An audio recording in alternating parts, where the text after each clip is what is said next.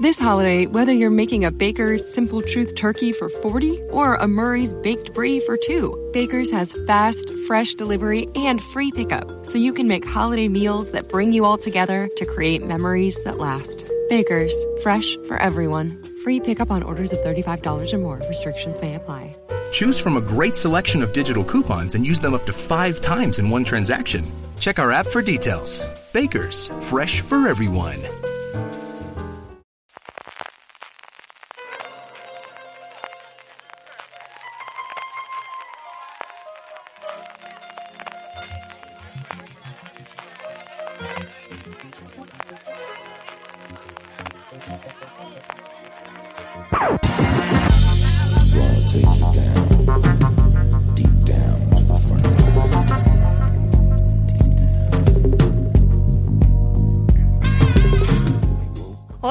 Y todas, bienvenidos a FDS Review, el programa de fuera de series donde cada semana analizamos, comentamos y debatimos sobre nuestras series favoritas. Y hoy vamos a hablar de la gran revelación de los Emmy de este año, la serie Fleabag de la guionista y actriz y bueno, ser adorado por la redacción de fuera de series en general, Phoebe Waller-Bridge. La serie ya tiene unos meses, pero eh, habíamos cometido este, este gran mm, error, mm, esta cosa vergonzosa de no tener el review de Fleabag y hemos aprovechado ahora el éxito en los Emmy para recuperarla, para que muchos que quizá nos hayáis acercado a ella os acerquéis y la descubráis. Yo soy María Santonja y hoy me acompaña el señor Alberto Rey, que además puede decir que ha visto en persona a la señora Phoebe Waller-Bridge. Alberto. Sí, sí, sí en persona y en lo que, lo que no hizo fue, fue salir, eh, fuimos a verla al, al, a su función a, a Fleabag en Londres hace, hace unas semanas, pero lo que no hizo es lo que suele hacer después de cada función, que es salir, salir después a, a saludar, porque tenía otra función después, pero bueno, a mí me pareció muy mala persona. Muy mala persona. También está con nosotros Valentina Morillo, que ha sido la gran defensora de Fleabag en redacción. Tenéis varios artículos suyos en la web. Hola, Valen, ¿qué tal? Hola, ¿qué tal? Aquí, un placer hablar de Fleabag. Me da igual que sea tarde. Bueno, nunca es tarde para hablar de ella. Exactamente. Sorprendentemente, ¿Cómo? Valentina no es una Fleabag de la vida. Yo sí. bueno, hablaremos de ello.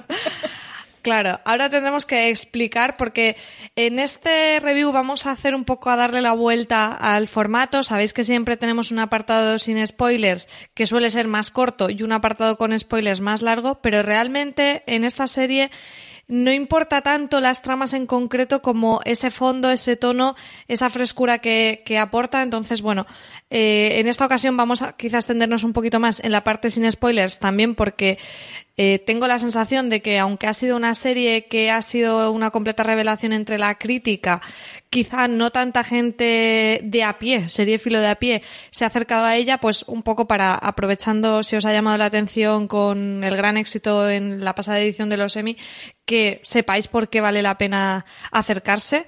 ¿Y quién es esta señora? ¿Quién es esta Phoebe Waller-Bridge? Alberto, tú que te has hecho amiga ya de ella, cuéntanos. Pues Phoebe Waller-Bridge básicamente es una, una actriz que no conseguía funcionar como actriz o no conseguía funcionar como, como ella quería, que la gente le decía que era graciosa y ella no se veía como tal, pero cuando, cuando intentaba hacer chistes tampoco se reían, y que decidió, junto con su amiga, hacer una, una, una serie, escribir, no, perdón, primero escribir un, un, un monólogo teatral, interpretarlo, y luego convertirlo en serie y luego la serie convertirla en una segunda temporada y de ahí a los semis y de ahí al fenómeno global. Y por el camino, pues una aparición en Star Wars, la reivindicación de su serie anterior Crashing y muchas más cosas que nos quedan por venir, la última de las cuales es un contrato con, con Amazon Prime Video para seguir produciendo cosas, esperemos, tan maravillosas como esta.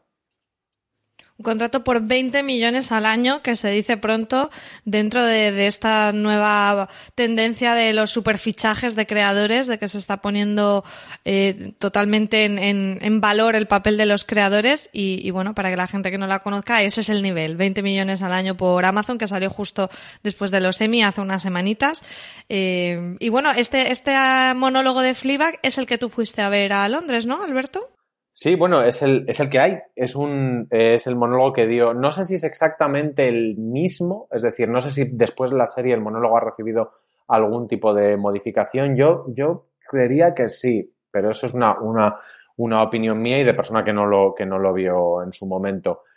Y, y es un, como, igual que en la serie, es un monólogo no basado tanto en la trama, sino en la desnudez emocional de la protagonista, en este caso también protagonista, autora, que, eso hace mucho, en su desnudez emocional y en su empatía con el, con el público. Es, yo no sé qué tipo de magia tiene Phoebe Waller-Bridge que cuando la ves dices, es que soy yo. Sí, sí, sí, tiene ese poder de identificación y como dice Alberto, esta serie ella es la protagonista, es la creadora, la guionista, incluso ha hecho la música, o sea, es mujer orquesta, ¿valen? La música la ha hecho su hermana porque es una, una, producción bastante familiar y la amiga de la que hablaba Alberto, que es Vicky Jones, es la directora de, fue la direct, es la directora desde la primera vez que se presentó el monólogo y es su mejor amiga y fue la persona que lo inspiró. Eh, yo no, no, he tenido la suerte como Alberto de ver a Phoebe Waller-Bridge haciendo su obra en directo, pero me compré, es, cada uno pues llega lo que llega, yo me compré el guion, el guion del monólogo original que lo compré en la versión electrónica que tiene un montón de fotos.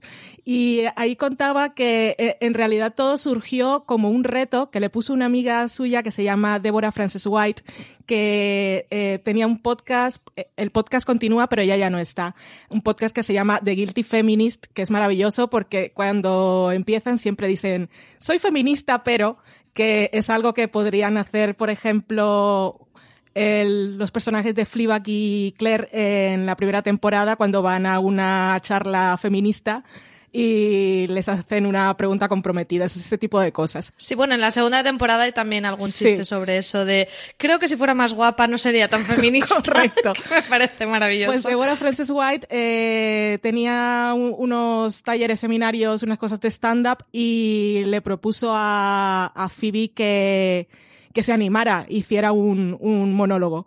Y ella no quería, al final aceptó porque era un reto y esa fue la semilla de, de Fleabag. Y después se convirtió en el monólogo que fue a Edimburgo y ganó premios y ha estado por todo el mundo. En el libro que me compré sale ella con la silla que, porque en el escenario, bueno, lo has visto tú, Alberto, pero creo que es ella sentada en una silla alta. Esa silla viaja por todo el mundo donde ella se ha ido a Nueva York y a todas partes. Es siempre la misma silla. Y, y hay algo que ella explica en el libro, en el prólogo, que es lo que define básicamente que, cuál es la clave de la serie. Y es que a ella lo que más le interesa es eh, retar a la audiencia, pero también conquistarla y seducirla. Y encuentra todas las maneras para metérsela en el bolsillo y luego tiene que encontrar más medios para sorprender. Y eso es lo que ella buscaba con ese monólogo y es lo que consiguió y luego también es lo que ha conseguido con la serie. Sí, es un poco su marca de la casa, ¿no? En Killing Eve, que también los oyentes seguro de esta sí que hemos hablado bastante más en fuera de series. Killing Eve también ella es creadora y tiene ese punto de situaciones que a lo mejor has visto mil veces, pero nunca lo has visto así como ella te lo cuenta, ¿no? Y con ese punto de humor que es tan genuino y que ha hecho que incluso el propio Daniel Craig eh, solicitara que tuvieran a, a Phoebe Waller-Bridge para la próxima James Bond en el, en el guion para conseguir ese tono tan particular y tan único que tiene, que tiene Phoebe Waller-Bridge. Ese tono que además estaba hasta contagiado en aquel personaje que hacía, por llamar de alguna manera, en, en, la película de Star Wars, que no voy ni a nombrar porque se me mezclan todas en la cabeza. En la última película de Star Wars, creo que es la última o la penúltima, ya os digo que se me mezclan, que era un, robot como eh, marxista y revolucionario, pero que no tenía cara, pero que era Fleabag decías, es que es, que es una Fleabag eh, mecánica. Creo que era la de Han Solo, que era además eh, un personaje, sí, era como un robot, pero como femenino, ¿no? Que era, y era, era ella, que yo también esto lo he descubierto a posteriori, cuando, cuando vi la peli no, no sabía que era ella. Tiene una carrera muy, muy particular. Y como decíamos, de este monólogo sale la serie, sale la serie de Fleabag, que está en, es una coproducción BBC, Amazon Prime Video, que es la que se ha llevado ahora en los Emmy, como es quien la distribuye a nivel internacional, es la que se lleva como la marca de cadena, pero también está BBC.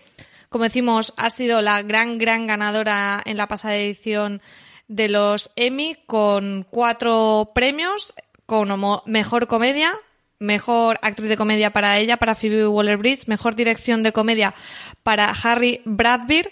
Y mejor guion de comedia también para Phoebe Waller-Bridge. Y además, para rematar la noche, Jodie Comer por actriz principal eh, se lo llevó por Killing Eve, también una serie de ella. O sea que vamos, no quiero imaginarme el fiestón que se pegó esta señora esa bueno, noche. quedó la foto para la posteridad, que yo me la quiero imprimir tamaño mural y ponerla en una pared de mi casa. Eh, la foto Que aquella estaba de así las como fiestas. repanchingada, ¿no? Con su fumándose un cigar, cigarro. su cóctel, rodeada de sus cuatro Emmys, sentada cómodamente. Sí, sí, o sea, es, es la imagen del éxito, vaya. Y la pobre Jodie Comer, ¿os acordáis? Pequeño paréntesis diciendo que no había invitado a sus padres a la gala porque como no veía que tuviera ninguna posibilidad, prefirió ahorrarse la panoja. ¿Y te lo crees? ¿Te lo crees totalmente? Sí, sí. Eh, bueno, como decíamos, es una serie que sí que entre la crítica lleva mucho tiempo en ese run run. También fue eh, ganadora en los TCA por, por el como serie del año. Tiene dos temporadas, pero en este formato británico que no sabe siempre a tan poco, de seis episodios cada uno, de 30 minutos de duración. La primera temporada se estrenó el 10 de febrero de 2017 y la segunda es la que hemos tenido este año. eh, se estrenó el 17 de mayo de 2019. Se ven en nada, saben a poquísimo. Y yo no sé si quizá hemos hablado un poco de ese tono, pero que es un poco lo que cuenta. Es un poco difícil hacer una sinopsis, pero Alberto más o menos fuera de micro estábamos comentando de qué va realmente Fleabag, porque a veces se la quieres recomendar a alguien y, te preguntan, ¿pero de qué va? Es que es muy complicado, eh, muy complicado y a la vez muy simple, porque eh, las dos temporadas de Fleabag eh, son, están absolutamente centradas en un único personaje, que es, que es, que es una, una tía de 30 años perdida en la vida como estamos todos, los de 30 y los de más de 30. En la primera temporada yo creo que el, el- artefacto narrativo lo que hace es intentar eh, dar respuesta a una pregunta que es ¿por qué Fleabag es como es o por qué es como es en ese, en ese momento?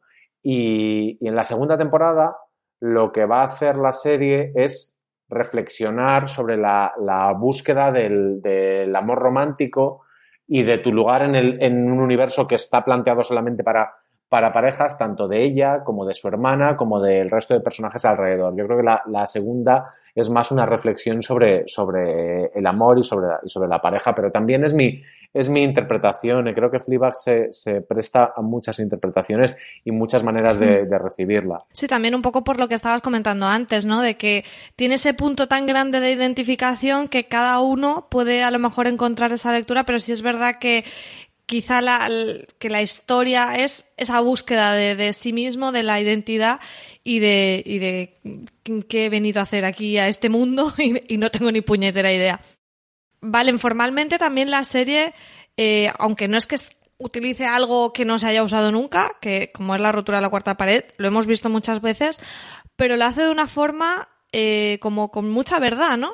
Sí, eh, la ruptura de la cuarta pared en Fleabag, eh, para, para mí no hay ejemplo de mejor uso, porque la hemos visto tantas veces, pero aquí tiene tanta realidad, porque lo que hace Fleabag eh, desde en esa primera temporada es eh, establecer esa complicidad que hay cuando el personaje nos mira y nos convierte en, en confidente. Y entonces Fleabag se muestra como una persona que lo tiene todo bajo control, es súper enrollada, eh, tiene una vida sexual activa. eh, en el primer episodio, por ejemplo, ella se masturba viendo un discurso de Barack Obama y luego vemos que su novio está al lado.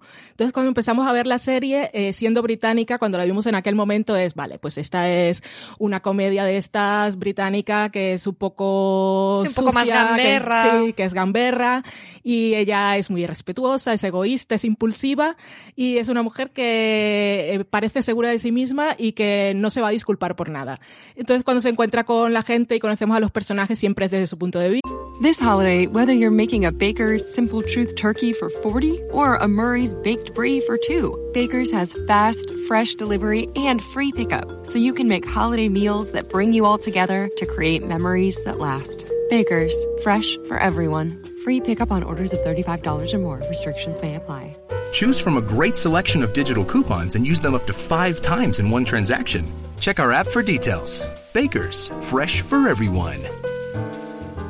Si estás buscando un buen podcast de análisis y debate en tu idioma, te invito a que escuches Pulso y Péndulo. Yo soy Carlos Curbelo. Y yo soy Fabiola Galindo. Todos los jueves analizamos temas de actualidad en Estados Unidos y Latinoamérica. Fabi y yo no siempre estamos de acuerdo, pero sí tenemos un objetivo común. Queremos servir como antídoto contra las noticias falsas y la polarización. Pulso y Péndulo. Busca nuestros episodios en Apple Podcast, Spotify o en tu aplicación favorita y entonces nosotros nos reímos porque ella se mira a la cámara y todo lo que está construyendo es una fachada. Ella quiere en realidad que nosotros creamos que esa es la verdadera Fleabag hasta que se rompe la cuarta pared en mil pedazos y, descubrimos realmente por qué estaba viviendo todo, todo ese mundo de apariencias, porque realmente no quería enfrentarse al dolor y al sentimiento de pérdida y sobre todo de culpa que sentía. Es una de estas series que muchas veces, eh, bueno, se catalogan un poco por meter en un saco grande como dramedia. Sí que es verdad que quizá a mí me da la sensación respecto a otras series que, que tienen esa etiqueta que sí que Fleabag tiene más de comedia que de drama, pero es que cuando llega el drama te, te vamos, te, te pasa por encima como una pisonadora y te deja roto y, muy emocionado por todo lo que has conectado, como decía Valen, ¿no? Por, por esa complicidad que has generado con ella. Ese equilibrio es muy particular, yo creo, en la serie y me parece que vale mucho la pena, incluso para personas que no sean muy de ese tomo, de ese tono de, de dramedia. Yo creo que sí vale mucho la pena porque la parte de humor es muy, muy divertida y la parte de drama eh, es muy, muy emocionante. Alberto, no sé tú cómo, cómo lo ves, ese juego entre los diferentes tonos. Es que contaba, contaba eh, Phoebe Waller-Bridge en varias entrevistas que, uno de sus, de sus momentos definitorios como, como, actriz fue cuando fue a hacer el casting de Downton Abbey para hacer eh, eh, Lady Edith, también conocida como hermana rubia, segunda hermana o hermana fea de Downton Abbey, y que ella lo hizo lo mejor que pudo y que y, en drama, y que el director de casting dijo, qué graciosa eres, me he reído muchísimo con, con, con el personaje, y que no era en absoluto su intención. Es que Phoebe Waller-Bridge es es, em, intrínseco en ella esa dualidad. Es una divertida. Eh, voy a hacer una comparación con una persona a la que no soporto, pero es muy Lina Morgan en ese aspecto. Es graciosa per se. La ves y te ríes. No es mi caso con Lina Morgan. Fin del paréntesis. Eh, pero, pero luego cuando, como es una, una, autora muy buena, una autora muy, muy sincera y además lo que decía antes, que aplica la desnudez emocional eh, para mi gusto de una manera eh, muy arriesgada, muy, muy kamikaze. Yo no sé qué sería en mi vida si yo contara las cosas que cuenta ella, porque es evidente que aunque no sean autobiográficas, de algún sitio salen las cosas. Hay verdad en eso. Eh, cuando hace drama, es un drama tan real y tan reconocible, las dos, las dos situaciones dramáticas potentes o situaciones o estados vitales, ¿no? Dramáticos, tanto de la primera temporada, que es, mm, y perdón por el spoiler, es un luto, y, el de la segunda temporada, que es un poco un luto por el amor romántico, em, son muy reconocibles, muy, muy, muy reconocibles y están muy bien contadas sin estar en ningún momento explicadas. O sea, no, no hay ningún momento en el, que, en el que haya un diálogo largo de contar estas cosas, ni dramático ni cómico, pero están durante toda la serie. Es decir, la comedia es la superficie pero el drama es siempre el fondo. Ella es la gran protagonista, pero sí que es verdad que el, elenco que tiene a su alrededor, todos esos personajes secundarios son absolutamente maravillosos y todos los actores están formidables. Yo me costaría elegir, pero si tengo que elegir, creo que me quedaría con Olivia Colman haciendo de esa madrastra pasivo-agresiva mm, y todos los apelativos que podáis imaginaros ella es una protagonista, pero esas pequeñas dosis que tenemos del resto del elenco son fantásticos, ¿valen? Sí, todos están maravillosos. Eh, Martin, que es un personaje detestable, pero eh, que es el, cuñado, es el esposo de su hermana Claire. Eh, es un personaje que, que, quieres matar, pero en cierta manera en la primera temporada casi que puedes hacer un, un paralelismo con el con Fleabag, porque la historia de Fleabag también es eh, una historia de, de recuperar el amor por ti mismo y de demostrar, de demostrarte a ti misma que puedes, que puedes crecer, que puedes cambiar y que te puedes perdonar. Es algo que ella hace y que no hace Martin, pero aparte del personaje de Olivia Colman, es que es maravillosa cada vez que, con esa sonrisa tan falsa eh, que, cuenta tanto, a mí mi personaje preferido creo que es Claire, que es su hermana, que es también una gran actriz y así como decía Alberto en la presentación que él era muy Fleabag y yo no, yo soy super Claire. Incluso tuve un momento en la segunda temporada, que, que es, un, es, una broma, estamos en la parte sin spoilers, pero ella va a la, a la peluquería con, con, una... y le dice al peluquero cuál es el corte que quiere y después se frustra un poco. A mí me pasó tal cual la misma semana y me reí muchísimo porque me cortaron el pelo y puse mi cara de así no lo quería y estaba a punto de llorar esas cosas que te pasan en la pelu y, y la chica me dijo, pero es que la foto que me enseñaste era así y me la puse en la cara y efectivamente era el corte que había pedido. Soy muy Claire y también me pongo muy nerviosa y lo quiero controlar todo ese tipo de cosas y ella es mi, aparte de Fleabag, por supuesto, mi personaje, perdón, mi personaje favorito y la relación entre ellas para mí es la verdadera historia de amor de toda la serie. Eh, ya está costando hablar sin spoilers, pero por último, antes de entrar a la zona con spoilers para hablar libremente, eh, ¿qué diríamos a la gente que, bueno, que quizás está escuchando el review porque igual ni sabía que existía esta serie, ha visto que ha ganado los Emmy o es este momento en el que eh, la tenía pendiente y dice, bueno, mm, va, va, a tocar ver Fleabag? ¿Qué diríamos que ofrece esta serie o por qué vale la pena verla, Alberto? Porque es muy divertida. Esa es mi, mi, mi, primera recomendación. De verdad, vedla porque es divertida. Y luego todo lo demás os pasará como los que nos enfrentamos a, a la serie sin saber lo que era. Todo lo demás que es maravilloso os lo encontraréis por el camino y al final tocará llorar. Uh -huh. Esto es lo que hay.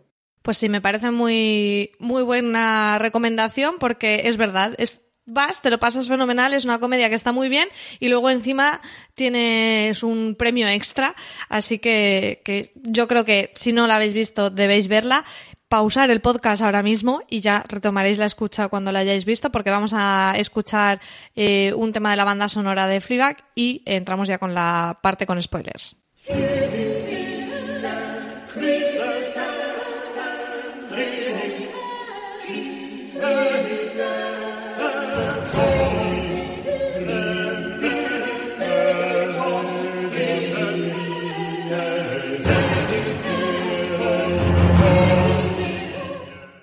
Bueno, lo decía al principio que me cuesta un poco hablar de Fleabag por tramas, porque es más una serie, pues, de momentos, de, de situaciones. Recuerdo más casi escenas que, que la man que, poder decir eh, arcos dramáticos o qué sucede, pero bueno, vamos a intentarlo y seguramente mezclemos temporada 1, temporada 2, pero vamos a intentarlo. Eh, no sé, Valen, ¿con qué te gustaría arrancar de la primera temporada? Alberto ya apuntaba al principio en la parte de sin spoilers que es un poco esa búsqueda de, de su identidad. Y, y, tú, bueno, has comentado esa escena de, la masturbación con el discurso de Barack Obama, que nos sirve un poco para hablar de, esa, de esa vida sexual que ella tiene y de esa relación con el novio petardísimo. Eh, la primera temporada de Fleabag es que para mí me cuesta hablar de momentos porque es que al final lo que más te marca es el descubrimiento de realmente lo que le pasó y para mí el último episodio cuando realmente la cámara tiembla en el momento en el que su hermana le dice no sé por qué no sé por qué te voy a creer que estamos en spoilers si habéis visto la serie. Sí sí. Eh, no sé por qué voy a creer que no fuiste tú quien se le insinuó a Martin eh, sabiendo lo que pasó con Boo que era su amiga entonces para mí es que el, el centro de esa primera temporada, aparte de que la vemos a ella con todo eso de quiero que veáis lo feliz que soy, lo bien que me lo paso y lo mucho que me río de la gente, lo mucho, lo nada que me importan, o esa relación que tiene con el sexo que parece que nos la están presentando como una adicta al sexo o que siempre está buscando con quién enrollarse, luego tirarlos a la basura. Eh, hay un, una, una frase que ella dice que, me pareció súper honesta y que definía mucho al personaje, que era algo así como, no, no soy adicta al sexo, aunque siempre estoy pensando en él.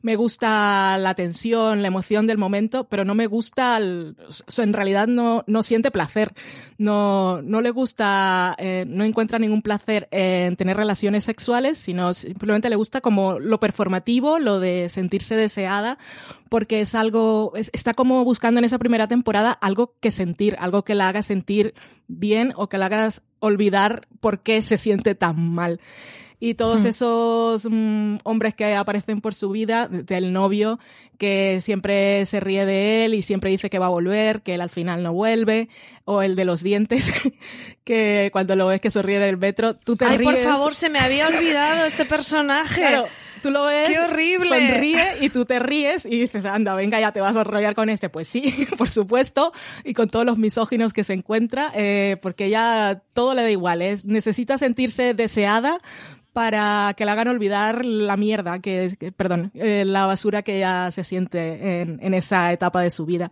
Sí, es que esa gran revelación del final que yo lo sentí como, como, vamos, como un puñetazo en el estómago, ese, esa, eso que te desvelan, que te hace cambiar totalmente la percepción de lo que has visto anteriormente.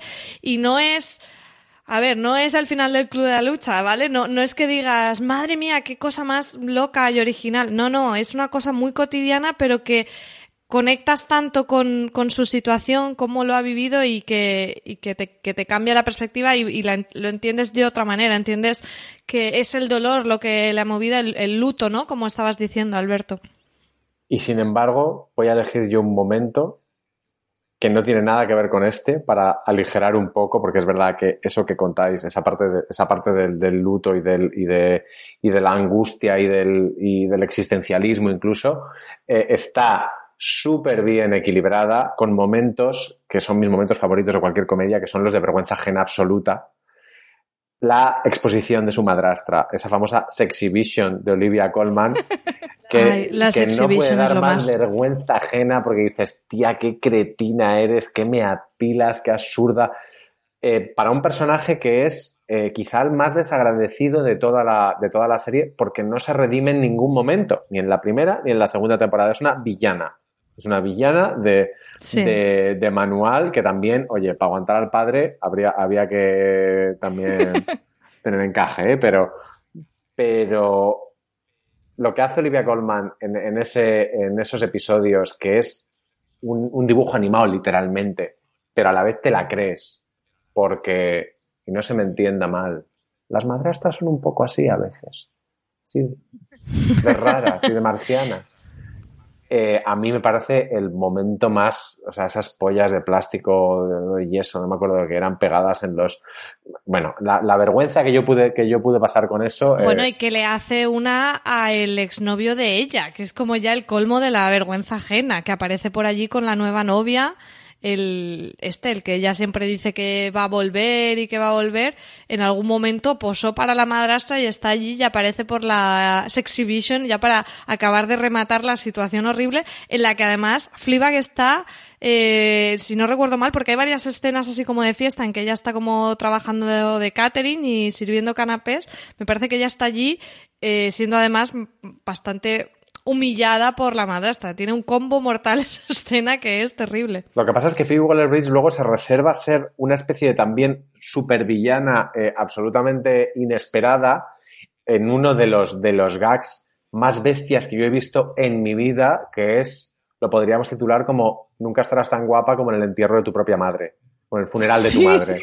Que es Todo de unas cosas que no- que yo siempre pensaba, ¿cómo no se le ha ocurrido a nadie antes esto? Pues se le ha ocurrido a mucha gente, pero nadie ha tenido el cuajo de plantarlo en, en- en una pantalla. Lo que te puedes reír con esa, con esa escena y lo mal que lo pasas, porque mm, es un poco de ser muy mala persona reírse de esas cosas.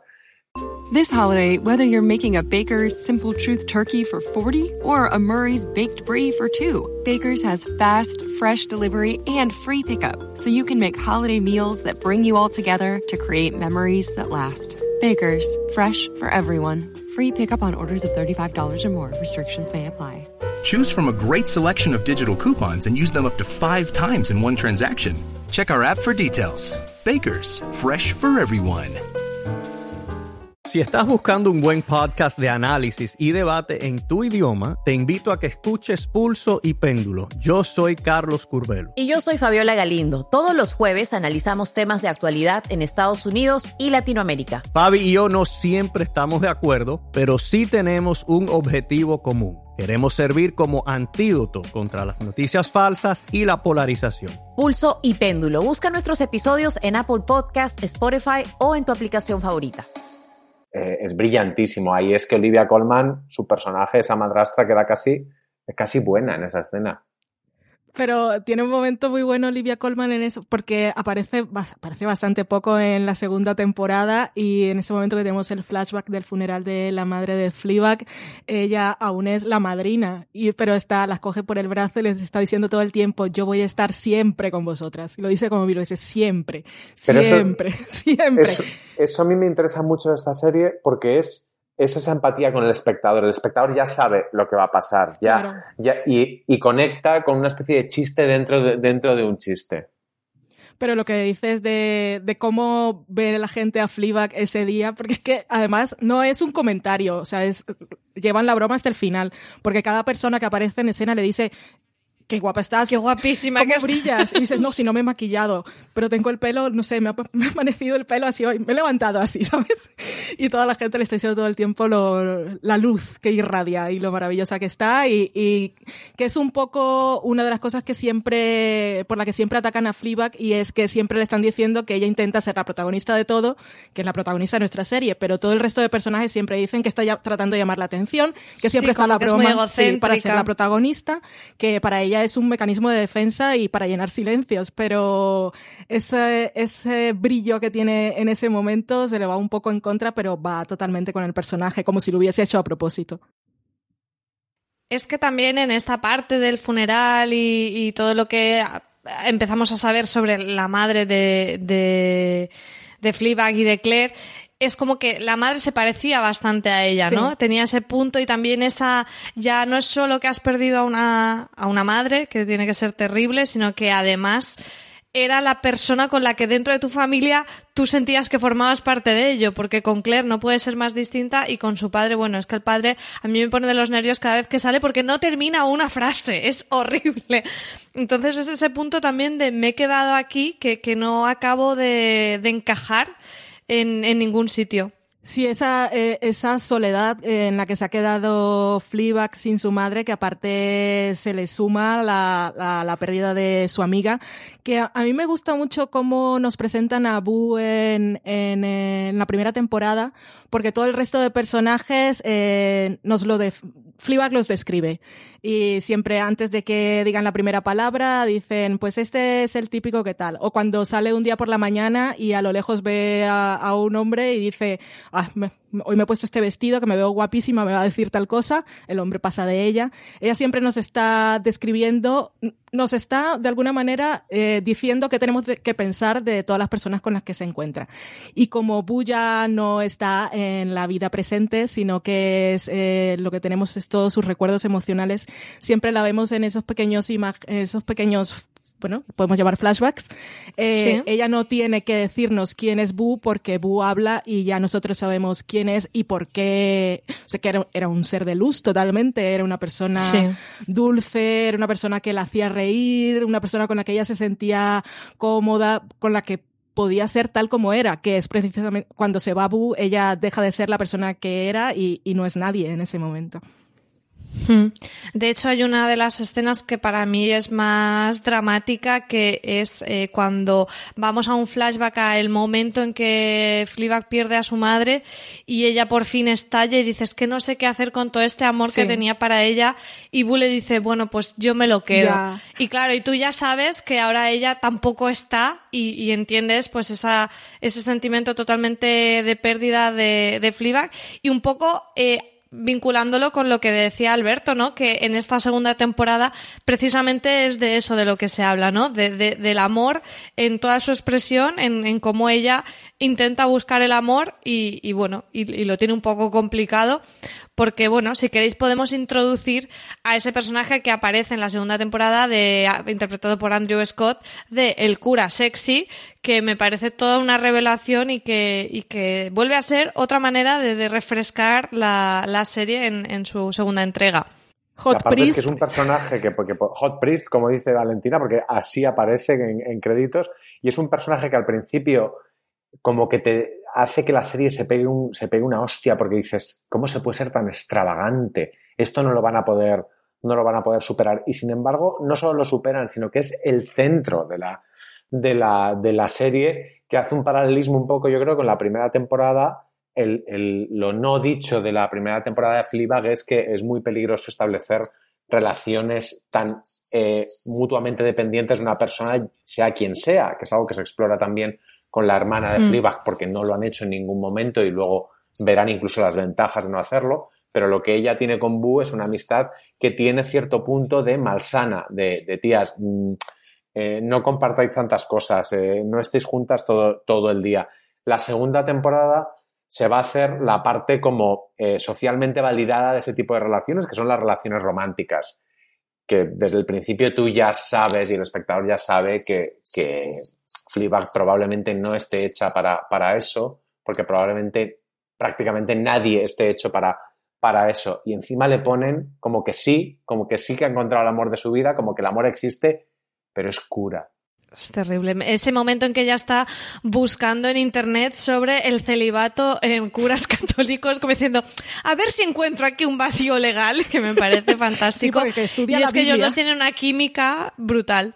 Sí, es impresionante la química que tienen. Y claro, yo Andrew Scott lo he visto en muchas cosas, pero nunca lo había visto a través de los ojos de Phoebe Waller-Bridge. Y es una cosa impresionante lo que consiguen a nivel de dirección, el de actuación y la química que hay entre ellos. Es bomba, eso es fuego, es una cosa impresionante. Y piensas tú, ¿esto debería, debería funcionar, funcionar o no? Por supuesto, es que tendrían que estar juntos pero lo mejor de la relación entre ellos eh, va, también a lo formal y es que después de todo ese buen uso que, tuvo la serie de la ruptura de la cuarta pared, ¿cómo podían conseguir eh, que volviera a sorprendernos. Y, lo consigue precisamente en la relación que se establece entre ellos al final de ese quinto episodio, que yo me quedé loquísima, creo que es al final del quinto del cuarto, en el momento en que ella se gira para decirnos las cosas que nos dice siempre y él es consciente de que ella se ha ido por un momento y le dice, ¿dónde has ido? Y mira también a dónde está la cámara, que es a nivel formal, es un juego que es maravilloso, pero a, nivel de lo que está ocurriendo en la serie, eh, eh, a mí me pareció súper importante porque todo lo que había hecho, todo lo que había hecho Fleabag eh, el resto del tiempo de poder hablar con nosotros, también nos estaba diciendo algo del resto de personajes y es que todos los personajes, cada uno, ella puede ser muy egocéntrica, pero el resto de personajes también y cada uno va a su bola y cada uno está preocupado por sus historias y nadie le está prestando atención. Y de repente hay alguien que sí la ve como es, que sí está pendiente de ella y sí se da cuenta cuando se ha ido. ¿A dónde te has ido? O sea, estoy conectado contigo realmente en este plano y estamos aquí en el ahora. Súper profundo. Yo me quedé muy emocionada en ese momento. Sí, es un poco esa putada, como estaba comentando Alberto, de que al final, cuando parece que encuentra a alguien con quien conecta, y esta escena eh, a, mí me pasó como a ti, ¿vale? Me parece que es muy redonda porque sorprende a nivel formal, pero tiene un fondo, no es gratuito, hmm. eh, que sea precisamente con él. Y para mí, eh, las escenas que ellos comparten son de, lo mejor de la segunda temporada, porque encima él no es un cura típico, él eh, dice palabrotas, eh, tiene un rollo muy distinto, ¿no? A lo que se podría esperar. Y por ejemplo, para mí, ese momento, no recuerdo, es una, sé que es un principio de un episodio, pero ese momento que se van a probarse mm, túnicas de estas de cura y sale de, por la, abre la cortina y es como, ¿qué te parece? O sea, esa escena me parece tan brillante de coger algo cotidiano como es como acompañar a, un amigo o a una pareja a comprar ropa, pero que sea con los trajes ceremoniales de, un párroco, es que me meaba de la risa, te lo juro. Fue de las cosas estas que digo, solo a esta mujer se le puede ocurrir eh, una, una escena así que aparte es la, perdón, es la típica escena que hemos visto millones de veces en todas las películas y en todas las series y usualmente es una chica la que se está probando ropa. Y aquí le hacen el giro y queda todo pues perfecto y gracioso. Y, además es que es un, es un actor Andrew Scott que, que jamás lo, mm, yo desde luego no me lo habría planteado en, en este en este papel como en el de plano simplemente sexy. de, de- hay un momento en el que dices lo va a tratar solamente como un cacho de carne y nos vamos a reír mucho. Y la serie, de hecho, podría hacer eso, ¿no? Esos momentos de, de complicidad con el espectador ya casi casposo, de menudo cuello, menudo cuello, que dices, bueno, no es para tanto, pero, pero Phoebe Waller-Bridge consigue transmitirte esa excitación que es sexual y es romántica y, y es, y es básicamente la, la novedad y la, y la ilusión de, coño, por fin sale algo bien en, en mi vida, aunque te dan ganas de decirle, tía, que es cura. Que de hecho es una de las cosas más interesantes que tiene la segunda temporada, que es cuando tú eh, te das cuenta de que, de que sí que podría eh, llegar a redimirse o, o comprometerse o claudicar ante la, la sociedad parejil que nos envuelve y resulta que la persona con la que podría hacer eso ya está comprometida y es con Dios, con quien, como bien dice ella, competir es muy jodido. Sí, sí, sí, sí, es un, es un zas, pero vaya, en toda regla. A mí ese, ese punto como original lo, lo veo en detalles, incluso como que la cafetería tenga una ambientación de cobayas. O sea, es que son cosas que me, que me meo de la risa y luego con ese significado dices, ¿por qué esta mujer tiene la cafetería de esto? Y luego tiene ese fondo de cómo ella lo mantiene, porque era algo de, de su amiga. O sea, tiene ese punto que te va llevando de un lado a otro todo el tiempo de, de, de lo más absurdo al, al sentido máximo de por qué hace las cosas. Es algo que me, que me gusta muchísimo de la serie. Eh, hay una de las cosas que es, es, un poco hilo conductor en varias partes de las temporadas y es el robo de la maldita estatua a la madrastra que yo no sé si, o sea, cuando se lo devuelve, no se lo devuelve, yo digo, es que yo se lo tiraba en la cabeza, ¿valen? Sí, la, la, el encanto de eso, la magia está en que al final de, cuando piensa que lo va a devolver, eh, descubre que el personaje de Olivia Colman lo había hecho inspirado en su madre, que se lo dice un poco como para fastidiarla y, y de repente esa figura adquiere un valor totalmente nuevo y, y, más grande de lo que antes había tenido, que era simplemente fastidiar, ahora pues tiene un vínculo emocional y dice, pues te voy a fastidiar otra vez y me lo voy a llevar.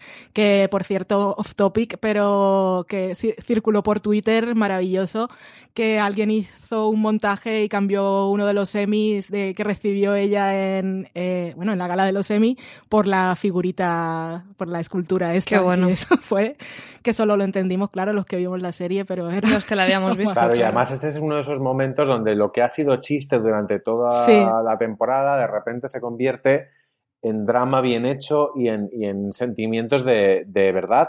Y ahí incluso, incluso esa escena que hablabais antes de la peluquería, cuando, cuando Phoebe le da la vuelta y le dice al peluquero, el pelo lo es todo. Me es encantaría que no fuera así, pero es así. Que dices, me río con esto, sí, pero qué jodido esto que le acaba de decir al peluquero. Sí, sí, es que esa, esa es una. Tiene frasazas, esa es una de ellas, a mí me encanta, porque es que, como dice Valen, es que eso nos ha pasado a todos, Jolín. Eh, es maravilloso lo de el pelo, lo es todo. Soy muy fan. Y es que eh, yo también, Valen, soy fan de Claire, de, de ese personaje neurótico, de esa relación que tienen de amor, pero también como de, de celos, que una querría ser como la otra, la otra como ella.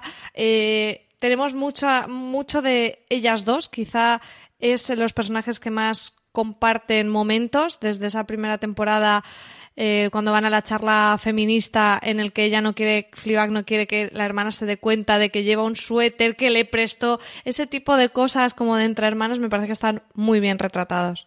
Sí, y al final tenemos la reconciliación. En la segunda temporada parece que van a seguir teniendo problemas. En ese episodio en el que Claire tiene eh, el gran evento, que está nerviosa y Fliba que le va a hacer el catering, pero le dice, pero no hables con nadie. Y entonces aparece, ah, tenemos que Es hablar. muy cruel eso de no hables Sí, con nadie. Tenemos el, el personaje de que en esa en ese episodio es cuando eh, Fleabag ve por primera vez a, a Claire, pero el, el colega de trabajo que es de quien se ha enamorado su hermana.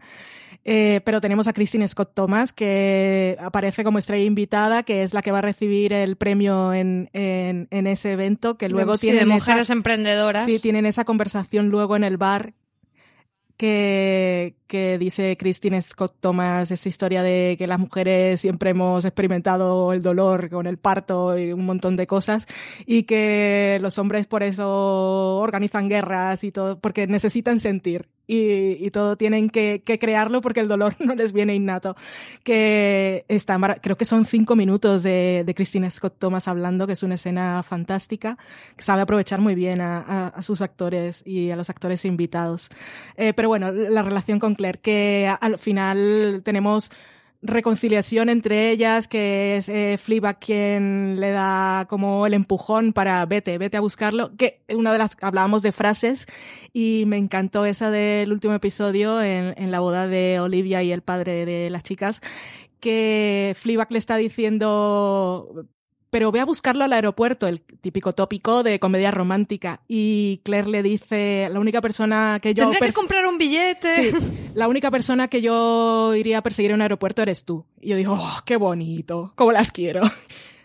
Para mí ya eso casi era el final perfecto, pero luego tuvimos el final perfecto de verdad. Sí, ese, ese final perfecto en el que, bueno, esos puntos de surrealismo con lo de que le persiguen los zorros a el cura sexy, y en esa escena en la que ella se queda sola en la parada del autobús y aparece efectivamente ese, ese zorro, que te deja como con un desasosiego, ¿no? Esa escena final y además, en principio va a ser el final de la serie. Ella ha dicho que no tiene intención de hacer una tercera temporada, pero bueno, no se sabe con este éxito.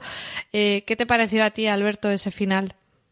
Ese final es perfecto. El final es absolutamente perfecto porque sintetiza todo lo que es el personaje y sobre todo vuelve a utilizar el recurso de la rotura de la, cuarta pared de una manera que yo tampoco había, visto nunca y que tiene mucho que ver también con que esto sea un monólogo teatral, porque los monólogos teatrales es muy complicado cerrarlos, no tienen nada que ver con el, con el final de la función, lo que vemos en la serie, pero se utiliza también un recurso de última sorpresa, de, apostarlo todo a una última carta que tiene que ser ganadora y, y lo es. A mí me pareció, me pareció precioso. Por cierto, eh, si queréis que os cuente una, una, una, cosa bonita, el día, el momento antes de, o sea, el día antes de ver la función de, de Phoebe Waller-Bridge, estaba yo paseando eh, por Londres con, volvíamos a cenar con, con Chicas Cajosa y yo, que habíamos ido una, una noche antes y dormíamos allí, y según yo la acercaba a, a su hotel, ¿con qué nos cruzamos? Con un zorro.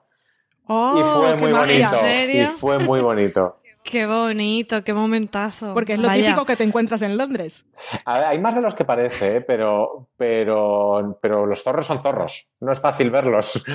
Y, y, nos lo cruzamos y fue un momento muy, muy emocionante porque nos llevó a la serie. O sea, nos llevó al momento en el que ella ve ve un zorro que luego eh, Phoebe Waller-Bridge ha explicado mucho lo complicado que fue hacer esa secuencia porque querían un zorro de verdad, pero los zorros de verdad no les funcionaban y al final tuvieron que hacer, creo que es un zorro infográfico el que aparece en la, en la serie. Y que además es un zorro que, que tiene incluso cierto componente religioso porque porque Dios está presente en la, en la, y la religión en general, pero no tanto la religión en general, sino Dios en la, en la segunda temporada. Y a mí me parece que ese final que por otro lado es triste porque no permite, yo literalmente creo que no permite que haya una, una tercera temporada, no lo permite, o sea, lo, lo, impide por completo, eso es un final final, eh, pero es perfecto, o sea, es, es, como el, es uno de los grandes finales perfectos de la televisión, así lo creo.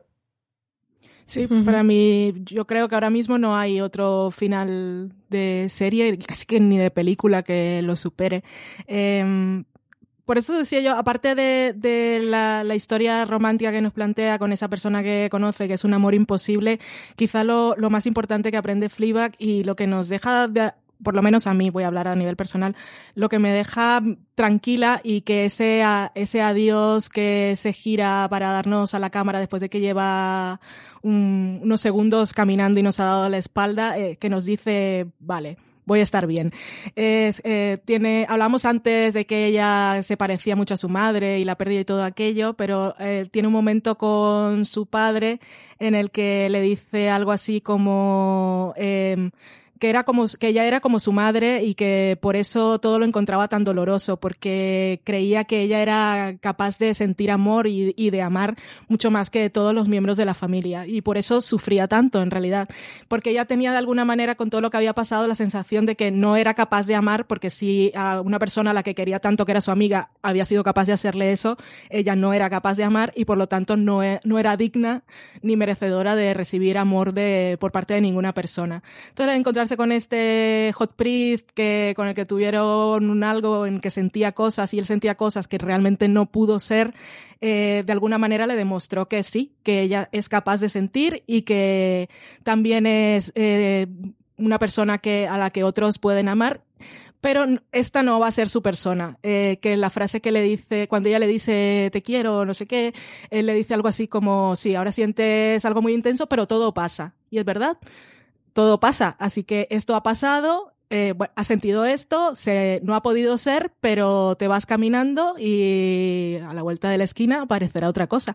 Y yo, yo sonreí, estuve a punto de, yo me emocioné mucho con cuando ella se gira a cámara y sonríe y nos dice adiós, es un final perfecto.